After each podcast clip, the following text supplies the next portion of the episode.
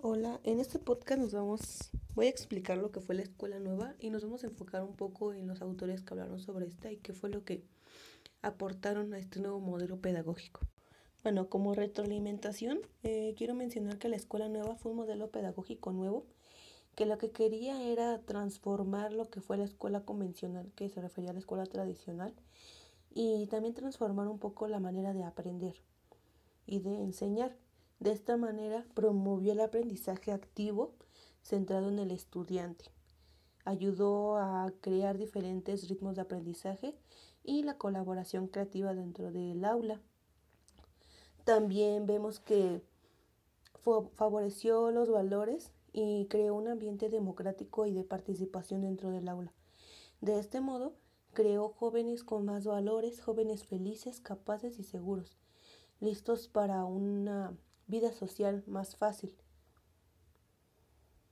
Todo con el fin de buscar que los alumnos desarrollaran competencias cognitivas y sociales y no se enfrentaran a un mundo como en blanco, como que ya los preparaban para la vida y para su futuro. Dentro de los principios y los métodos de la escuela, la escuela nueva, se fomentó el respeto a la personalidad del educando y el reconocimiento hacia ellos de modo que adquirieron una forma de enseñar el aprendizaje significativo y el aprendizaje simbólico. Ahora hablaré un poco sobre el perfil del docente y del alumno dentro de un aula de clases, eh, hablando de la escuela nueva. Bueno, como general la escuela nueva tenía limitaciones que se registraban que registraban y que al final provocaban una nueva enseñanza. Ya de, modo que el educador eh, participaba más en el control de las acciones del alumno y de cómo le iba a enseñar. De este modo se daban cuenta que muchos tenían limitaciones con algunas cosas y tenían que resolverlos de alguna manera. El rol del docente dentro del aula de clases Dirige el aprendizaje, responde a preguntas cuando el alumno necesita, propicia el medio que estimule la respuesta necesaria. En esta escuela nueva nos damos cuenta que el docente sí está dedicado 100% a enseñar, ¿no?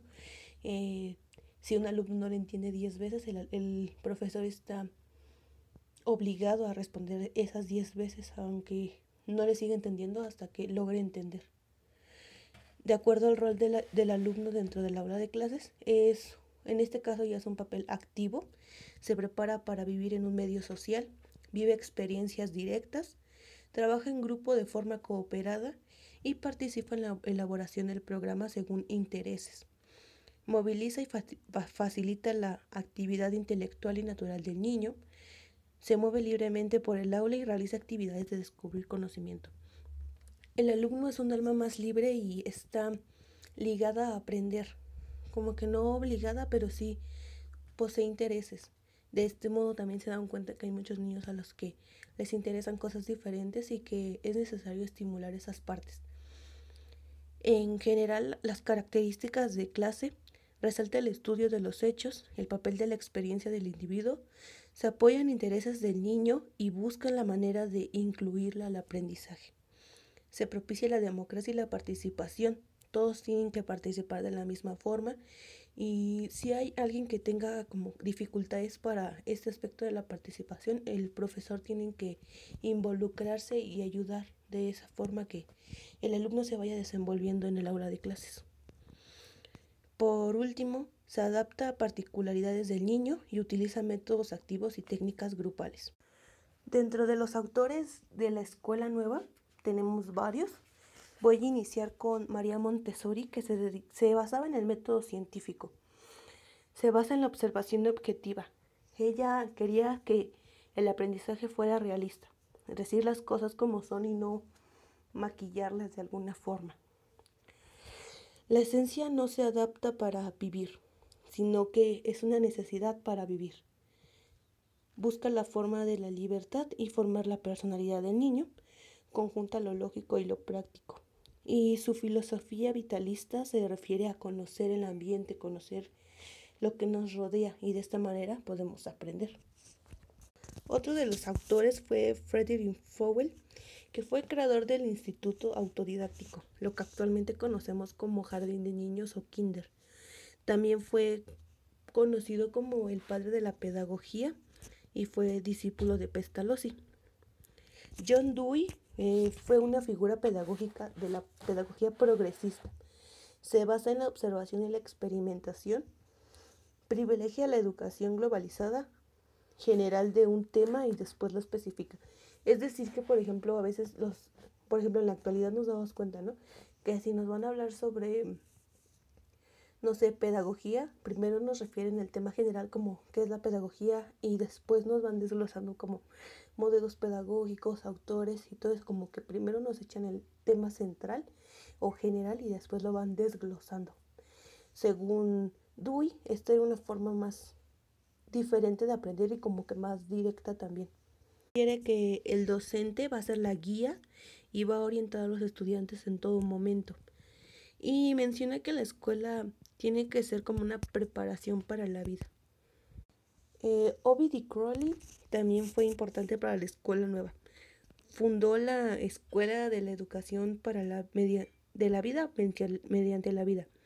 Introduce centros de intereses pedagógicos y se basa en el respeto por el niño y su personalidad se opone a la disciplina rígida y en su lugar crea ambientes motivadores que llevan a la observación y a la naturaleza de la, escuela activa.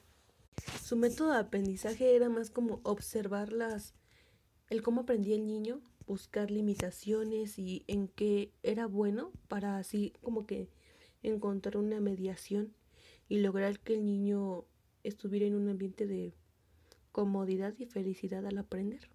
Tenemos el método de Cursinet, que dice que la escuela nueva la pedagogía nueva se basa más en el alumno y la forma en cómo aprende.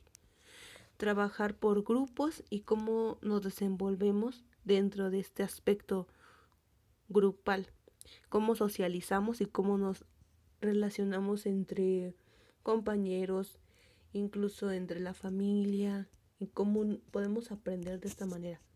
El trabajo colectivo también es importante para el método Cursinet. Y ya por último vamos a mencionar el, método y la técnica de Freinet, que nos menciona que el conocimiento únicamente en teoría sería un fracaso. Se requiere de la participación de ambos papeles, que los dos sean papeles activos dentro de la escuela nueva. Eh, va a requerir de motivación y estimulación y requiere de utilizar ambas técnicas y llevarlas a la práctica y a la teoría. Como había mencionado, ¿no?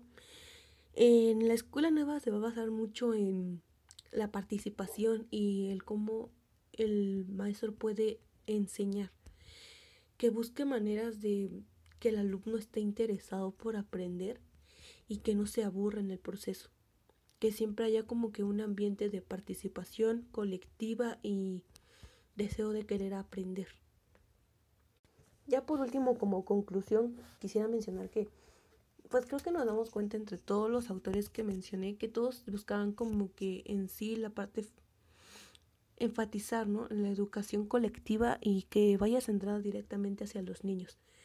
Que no se deje en manos solamente del docente y de querer enseñar por enseñar, sino que de verdad ya buscan como que la manera de que él aprenda, no tanto yo te doy las herramientas y ya es tu problema si aprendes o no, sino que aquí de verdad sí buscan que, que el alumno aprenda y comprenda lo que está diciendo el, el maestro. Entonces sí se basan mucho en motivarlos, en transmitirles valores, el, el trabajo cooperativo entre el salón de clases, trabajar con otros compañeros, en un ambiente diferente y irles como que añadiendo métodos de aprendizaje, ¿no? Para ir estimulando más este aspecto educativo y de aprendizaje para ellos. Creo que sería todo de mi parte. Gracias.